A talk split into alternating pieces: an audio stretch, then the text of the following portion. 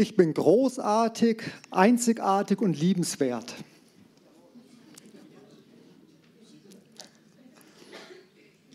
Also jetzt bevor der einige denken, der müsste vielleicht mal eine Predigt über Demut hören, lösen wir das vielleicht mal auf. Auch ihr alle seid großartig, einzigartig und liebenswert. Nathanael ist großartig, einzigartig und liebenswert. Inge ist großartig, einzigartig und liebenswert. Und so könnte ich jetzt alle eure Namen hier einsetzen. Und wir wollen mal schauen, ob das so stimmt, ob die Aussage mit der Heiligen Schrift in Übereinkunft gebracht werden kann.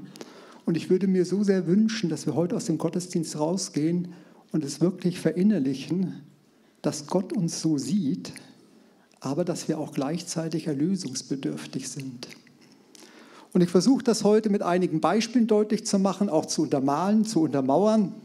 Jesus hat ja viel mit Gleichnissen gearbeitet und war ja da sehr erfolgreich und deswegen versuche ich heute auch etwas mit Gleichnissen zu machen, um das letztendlich nochmal mit Nachdruck vielleicht ein bisschen einzumassieren, dass es tiefe Wurzeln in euch greift. Schauen wir uns den Predigtext an. Er steht im Johannes 3, ein sehr bekannter Predigtext, ein sehr bekanntes Kapitel. Und vielleicht finden wir doch das eine oder andere Neue. Und äh, vielleicht vertieft sich auch das eine oder andere. Also, es war aber ein Mensch unter den Pharisäern mit Namen Nikodemus, ein Oberster der Juden. Der kam zu Jesus bei Nacht und sprach zu ihm, Rabbi, wir wissen, dass du ein Lehrer bist, von Gott gekommen, denn niemand kann die Zeichen tun, die du tust, es sei denn Gott mit ihm. Jesus antwortete und sprach zu ihm, Wahrlich, wahrlich, ich sage dir, wenn jemand nicht von neuem geboren wird, so kann er das Reich Gottes nicht sehen. Nikodemus spricht zu ihm, wie kann ein Mensch geboren werden, wenn er alt ist? Kann er denn wieder in, seinen Leib, in den Leib seiner Mutter zurückkehren? So steht es in der anderen Übersetzung. Jesus antwortete, Wahrlich, wahrlich, ich sage dir, wenn jemand nicht geboren wird aus Wasser und Geist, so kann er nicht in das Reich Gottes kommen. Was aus dem Fleisch geboren ist, das ist Fleisch. Und was aus dem Geist geboren ist, das ist Geist. Also der Text ruft, glaube ich, einige Fragen hervor und da versuchen wir, diese Fragen gemeinsam uns heute anzusehen und auch die zu beantworten. Aber schauen wir uns zuerst mal den Kontext an. Nikodemus kommt bei Nacht zu Jesus und Nikodemus war ein Mitglied des Hohen Rates. Der Hohe Rat war der Sanhedrin, damals in Israel, das waren die 70 Obersten des Volkes Israels, die letztendlich die Entscheidungen getroffen haben und auch gemeinsam mit den Römern für das Volk verantwortlich waren. Und er war ein Mitglied. Er war also eine ganz außergewöhnliche, eine hochgestellte Persönlichkeit zur Zeit Jesu. Und er kommt zu Jesus und spricht mit ihm. Also, dass wir uns das mal vergegenwärtigen, hier kommt einer der wichtigsten Persönlichkeiten des damaligen Israels das heißt auch später an einer Stelle, Jesus sagt zu ihm, du bist der Lehrer Israels. Also er muss auch eine geistliche Kapazität gewesen sein. Der Lehrer, also derjenige, der sich, wo dann im Gesetz auch ausgesprochen gut auskannte und dessen Wort entsprechendes Gewicht hatte. Dieser Mann kommt zu Jesus und schauen wir, wie er ihn anspricht. Da kommt diese herausgestellte Persönlichkeit zu dem vergleichsweise jungen Wanderprediger und sagt also dann zu ihm, Rabbi. Also das ist eine Ansprache, die ja ausgesprochen respektvoll ist. Also man merkt, das ist ein Mensch, der wirklich auch gute Manieren hat, gute Formen hat, kommt also da wirklich sehr freundlich und ähm, sagt also auch, du musst ja von Gott sein. Das ist ja auch eine Auszeichnung, die er da ausspricht und möchte in ein Gespräch kommen. Und Jesus reagiert ja an und für sich merkwürdig. Ähm, er geht gar nicht auf diese Frage ein, sondern spricht dann weiter mit Wahrlich, wahrlich, ich sage dir. Er geht auf was ganz anderes ein und spricht also von dieser Neugeburt. Jetzt gibt es viele Spekulationen, warum kam, Jesus, äh, warum kam Nikodemus bei Nacht zu, äh, zu, dem, zu Jesus, warum kam er nicht tagsüber. Die Spekulationen, die betrachten wir heute mal nicht, das lassen wir außen vor, sondern wollen überlegen, was dieser Kern dieses Textes zu sagen hat, diese Neugeburt und warum Jesus eben das auch so eindringlich sagt. Eben diese beiden Sätze beginnt mit, Wahrlich, wahrlich, ich sage dir. Es hat sonst niemand an für sich Sätze mit diesen beiden Worten begonnen. Immer wenn Jesus eine Aussage mit wahrlich, wahrlich begann, hatte sie ein besonderes Gewicht, eine besondere Bedeutung. Und deswegen schauen wir da jetzt mal genau hin. Wahrlich, wahrlich, ich sage dir, wenn jemand nicht von neuem geboren wird, so kann er das Reich Gottes nicht sehen. Die zentrale Botschaft Jesu war das Reich Gottes. Johannes der Täufer hat ihn so angekündigt. Sehe, das Lamm Gottes, das Reich Gottes ist nahe mit ihm herbeigekommen.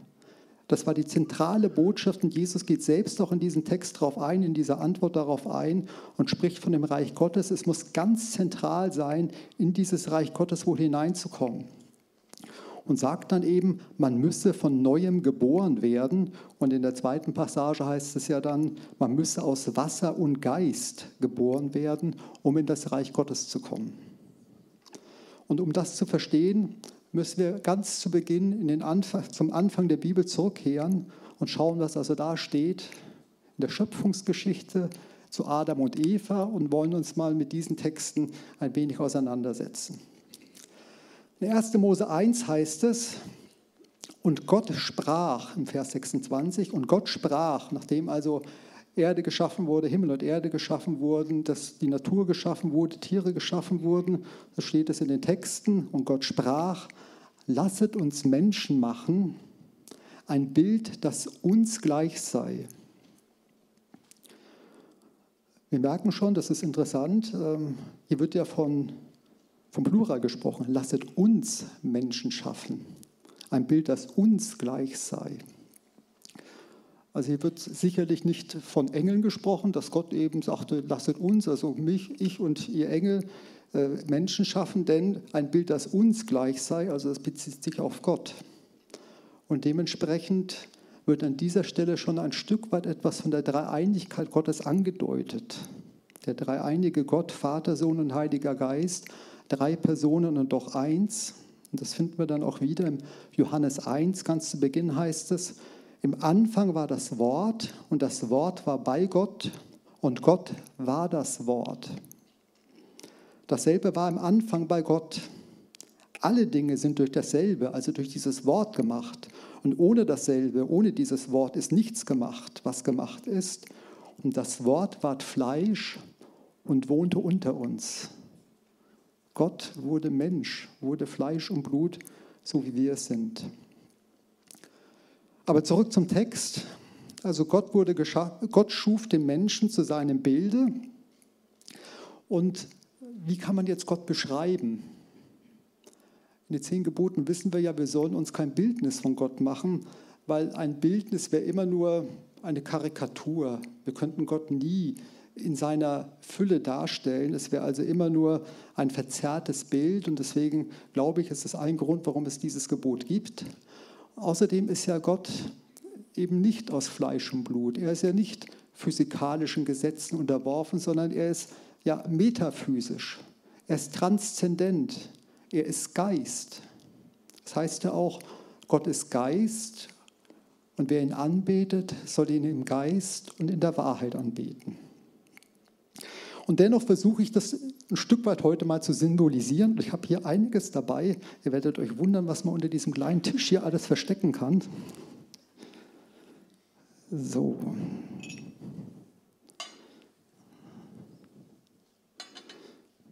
Also, wenn Gott transzendent ist, wenn er rein ist, Wasser ist ja auch ein Symbol für Reinheit. Waschungen wurden vorgenommen, durch Waschungen wurde man rein. Und wenn das jetzt also Gott ist, der schuf er also jetzt den Menschen, zu seinem Bilde. Also hier ist ja eine gewisse Ähnlichkeit da. Und um das Göttliche noch zu unterstreichen, seht ihr, ich habe hier noch mehr dabei. Ups, fallen schon die ersten Sachen runter. Also es soll einfach was Besonderes und Wertvolles symbolisieren. Ja, dann macht man da ein bisschen was rein. So. Also, der Mensch wurde geschaffen zum Bilde Gottes. Hier ist ja eine Ähnlichkeit vorhanden. Die ersten Menschen waren also Gott ähnlich. So, und was passiert dann? Der Mensch wendet sich von Gott ab. Und warum? Er möchte Gott gleich sein. Er möchte selbst unabhängig von Gott erkennen können, was gut und böse ist. Er möchte nicht, dass Gott es beurteilt. Er selbst möchte eben von dieser Frucht der Erkenntnis essen, von dem Baum der Erkenntnis und wissen, was gut und böse ist und wendet sich damit von Gott ab. Er wendet sich vom Leben ab und damit der Sünde, dem Tod zu.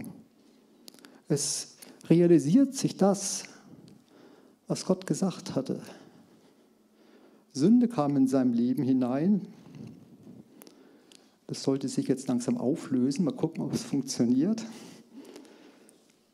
Sünde kam in seinem Leben rein, indem er sich abgewendet hat von Gott. Und man merkt, jetzt ist diese Vergleichbarkeit, das Abbild Gottes, ist eben nicht mehr in diesem Maße vorhanden. Sondern hier haben wir im Moment reines, klares Wasser, da kann ich reingehen, ich kann das auch hier runterspritzen, habe ich kein Problem. Äh, hier, das wird schmutzig werden. Das kann ich hier nicht überall verteilen. Ich kann das auch hier nicht zurückkippen, weil das passt nicht mehr zusammen. Das ist was Unterschiedliches, weil eben die Sünde in das Leben des Menschen eingedrungen ist und damit ist der Mensch eben nicht mehr rein. Er hat sich von Gott abgewandt, er hat sich dem Tode zugewandt. Ja, und was ist jetzt mit den Nachfolgern? Was ist mit Adams Kindern? Der Mensch wurde geschaffen zum Abbild Gottes. So, und wenn wir jetzt das hier reinkippen, dann merken wir, ja, die Nachfahren von Adam und Eva, die sind auch kein Abbild mehr von Gott in der Form, wie sie ursprünglich mal geschaffen wurden. Das heißt in 1. Mose 5, Vers 1, das ist das Buch von Adams Geschlecht. Als Gott den Menschen schuf, machte er ihn nach seinem Bilde, nach dem Bilde Gottes und schuf sie als Mann und Frau und segnete sie und gab ihnen den Namen Mensch, Adam, Mensch, Adama, von der Erde genommen, zur Zeit, da sie geschaffen wurden. Und Adam zeugte einen Sohn, ihm gleich, nach seinem Bild. Wir erinnern uns, was wir gerade in Johannes 3, Vers 6 gelesen haben. Was aus dem Fleisch geboren ist, das ist Fleisch. Was eben aus dem Menschlichen geboren wurde, aus dem hier, ja, das ist, sieht genauso aus. Das heißt also, da ist dieses Göttliche nicht mehr in diesem Maße vorhanden.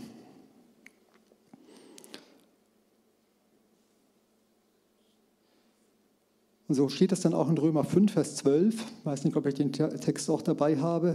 Durch einen Menschen kam die Sünde in die Welt und durch die Sünde der Tod. Und so ist der Tod zu allen Menschen durchgedrungen, weil sie alle gesündigt haben. Jeder Mensch hat gesündigt. Und das sehen wir eben auch hier.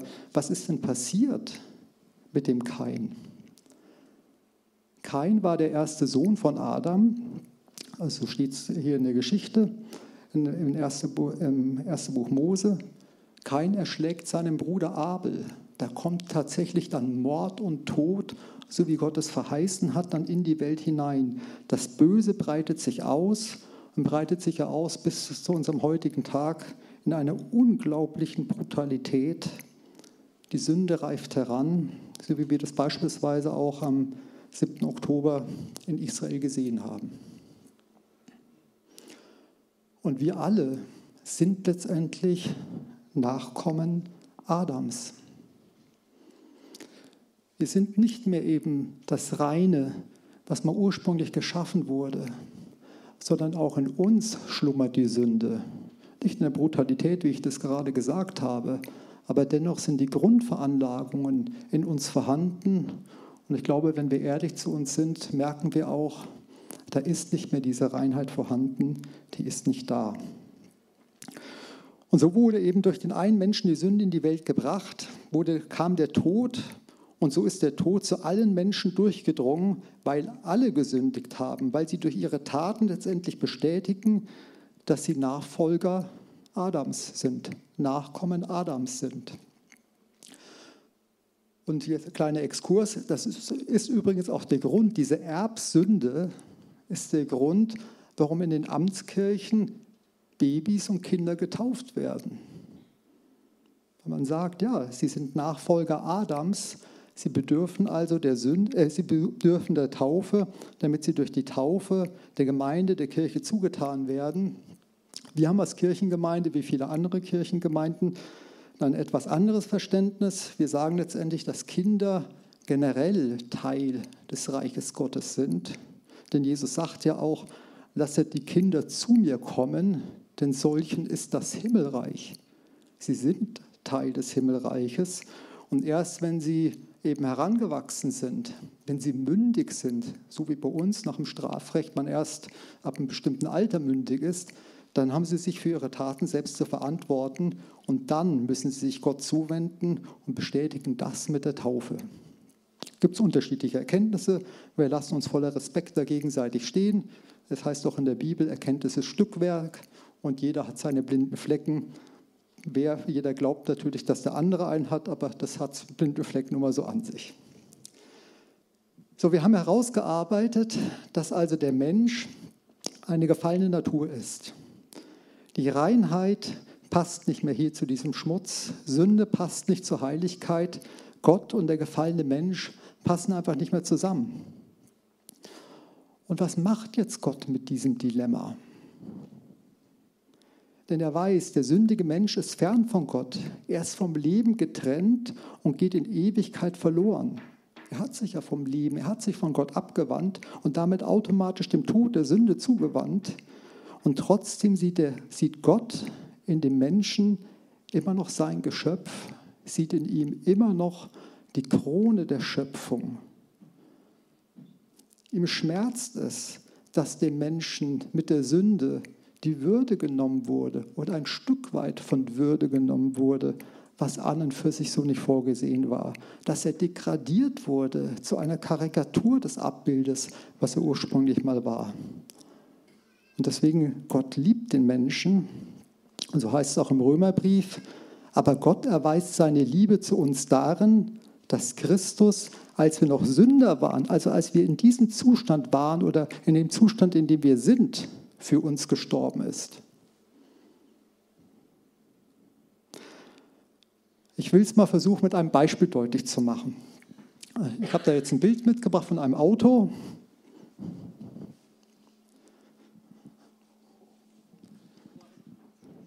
So, also das Auto ist doch wirklich großartig.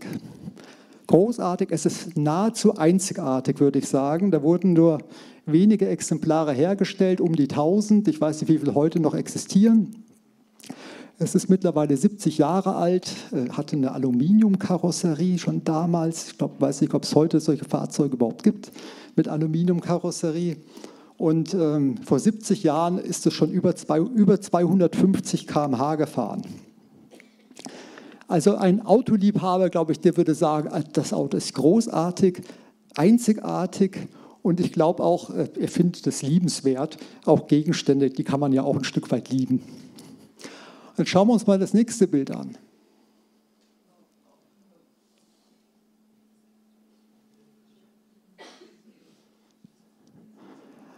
Also einem Autoliebhaber, ich möchte jetzt nicht sagen, dass es ihm das Herz bricht, aber wenn er natürlich sein Leben lang versucht hat, hat Geld gespart, hat alles getan, dass er an dieses Fahrzeug rankommt. Ja, und dann sieht es so aus. Der hat eine emotionale Beziehung dazu, eine emotionale Bindung und sieht darin eben keinen Schrotthaufen, sondern sieht immer noch diesen Mercedes 300 SL. So, und jetzt ist Gott aber kein Autoliebhaber, sondern Gott ist ein Menschenliebhaber.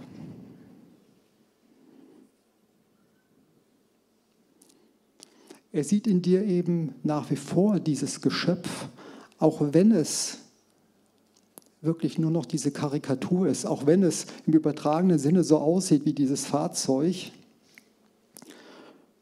Und er möchte, dass es wiederhergestellt wird. Und deswegen spricht er dann auch zu Nikodemus. Jesus spricht dann zu Nikodemus in diesem Gespräch, diesen ganz bekannten Vers, vielleicht der bekannteste Vers in der ganzen Bibel. Johannes 3, Vers 16. Denn also hat Gott die Welt geliebt, dass er seinen eingeborenen Sohn gab, auf dass alle, die an ihn glauben, nicht verloren werden, sondern das ewige Leben haben. Gott sieht eben in dir nach wie vor den einzigartigen, den großartigen, den liebenswerten Menschen. Wenn du, wenn ich, wenn wir nicht liebenswert wären, ja, dann hätte Gott doch nicht seinen Sohn gesandt. Wir sind so liebenswert, dass Gott bereit war, dass sein Sohn, dass er sich selbst letztendlich am Kreuz für uns opferte, weil das der einzige Weg war für die Wiederherstellung. Nur Jesus konnte Tod und Sünde, was in unser Leben hineingekommen ist, überwinden und damit letztendlich auch uns davon befreien. Und da gibt es viele, viele verschiedene Stellen in der Bibel, die das nochmal verdeutlichen, dass eben durch diese Tat diese Wiedergeburt stattfinden kann. Dass damit eben wieder das Ursprüngliche zumindest ein Stück weit hergestellt wird, weil Gott in uns neu geboren wird. Und das symbolisiere ich jetzt folgendermaßen. Das heißt ja, wir sollen aus Wasser und Geist geboren werden. Also ich greife jetzt hier rein aus Wasser, deswegen greife ich jetzt auch hier rein. Etwas Göttliches kommt wieder in unser Leben.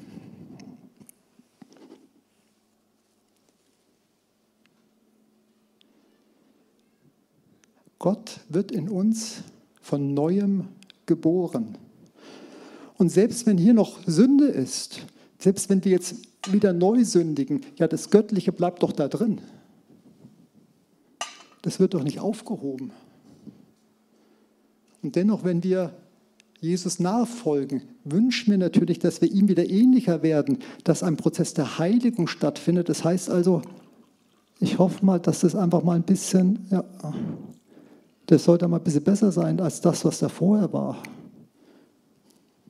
Dass wir reifer werden und hoffentlich am Ende des Lebens ein Stück weit mehr von Gottes Wesen auch widerspiegeln. Und da, wo das gelingt, wo Menschen wirklich reif wurden, schauen wir uns die Mutter Teresa an. Ja, da sind wir erstaunt und sagen, ja, so möchte ich auch leben. Möchte ihm ähnlicher werden, auch wenn dann natürlich noch Aspekte der Sünde vorhanden sind. Also, wie viel ihn, an, wie viel ihn aber aufnahmen, den Heiligen Geist, der eben dann in den Menschen neu geboren wird, den gab er Macht, Gottes Kinder zu werden, denn die an seinem Namen glauben, die nicht nach menschlichen Geblüt, nach dem Willen des Fleisches oder nach dem Willen eines Mannes, sondern aus Gott geboren werden. Johannes 1, Vers 12. Oder in Titus heißt es, er macht uns selig, nicht um der Werke willen, nicht um das, was wir Gutes tun, also nicht um der Werke willen, die wir in Gerechtigkeit getan hätten, sondern nach seiner Barmherzigkeit durch das Bad der Wiedergeburt, wie wir es gerade gesehen haben, und der Neuerung im Heiligen Geist. Nicht durch Taten. Die Wiedergeburt ist es, wenn Gott in uns neu geboren wird. Oder im 1. Petrus 1, Vers 3, mein persönlicher Lieblingsvers, weil ich meine, da auch mal wirklich eine Gotteserfahrung gemacht zu haben. Gelobt sei Gott, der Vater unseres Herrn Jesus Christus, der uns nach seiner großen Barmherzigkeit wiedergeboren hat zu einer lebendigen Hoffnung durch die Auferstehung Jesu Christi von den Toten. Wir dürfen eine Wiedergeburt, wir dürfen es erleben, dass sein guter Heiliger Geist in uns reinkommt, in uns ja, Platz greift und damit etwas Göttliches in uns lebt. Und es gibt es verschiedene Möglichkeiten, auf dieses Angebot zu reagieren. Wie hat kein reagiert? Kein wird von Gott angesprochen. Und Gott fragt ihn, wo ist dein Bruder Abel, nachdem er seinen Bruder erschlagen hat? Und wie reagiert er? Ich weiß es nicht. Soll ich meines Bruders Hüter sein, so wie der die Schafe gehütet hat? Also wir merken, wie er regelrecht frech Gott die Stirn bietet. Und da erfüllt sich in meinen Augen auch das, was im ersten Johannesbrief steht. Wenn wir sagen, wir haben keine Sünde, so betrügen wir uns selbst und die Wahrheit ist nicht in uns. Bei Adam und Eva, so wie es geschrieben ist in den ersten Kapiteln, sie reagierten dahingehend ein Stück weit anders, denn sie waren von Scham gekennzeichnet. Sie hatten Scham nach dem Sündenfall.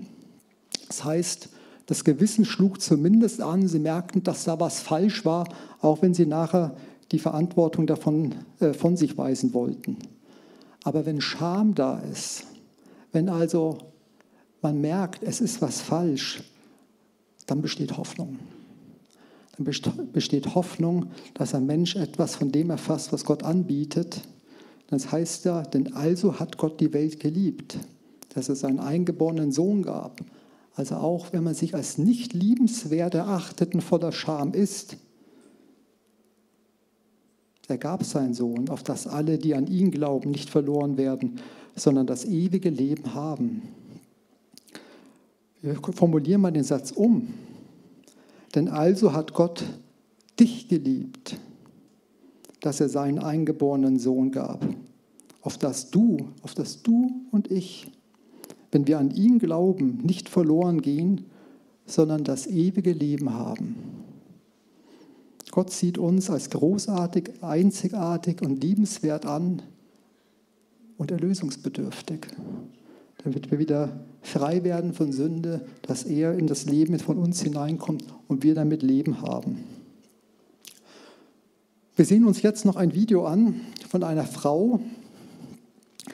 Und äh, das ist ein Lied, das sie in einem Casting vorgetragen hat die ganzen Zuschauer, die man also auch in diesem Casting sieht, die haben die Frau noch nicht singen gehört.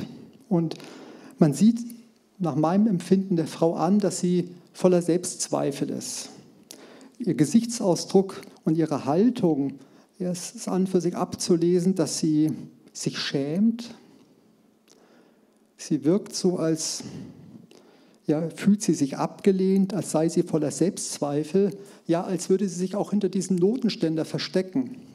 Und ihr wurde vorher gesagt, bitte, wenn du das Lied singst, du musst in den Raum reingehen. Du musst, das, musst den Raum einnehmen und letztendlich, ja, letztendlich das Lied voller Inbrunst so singen, dass du den Raum damit erfüllst. Und wie gesagt, sie versteckt sich zunächst hinter diesem Notenständer. Und wenn man das Video sieht, realisiert man dann, wie sie selbst wahrnimmt, es gibt keinen Grund, nicht zu verstecken. Ich nehme diesen Raum ein. Und der Text des Liedes heißt, er wird auf Englisch gesungen, deswegen werde ich einige Zeilen auf Deutsch jetzt vorlesen. Ich bin dem Dunklen nicht fremd. Verstecke dich, sagen sie. Wir möchten dich nicht mit deinem Versagen. Ich habe es gelernt, mich für all meine Narben zu schämen. Hau ab, sagen sie. Niemand wird dich lieben aber ich werde nicht zulassen, dass sie mich zu Staub zerfallen lassen. Ich weiß, dass es einen Platz für uns gibt, denn wir sind herrlich. Ja, wir sind großartig und ich füge hinzu, einzigartig und liebenswert. Und in diesem Video wurde in meinen Augen ein Moment festgehalten, wo sich Himmel und Erde berühren.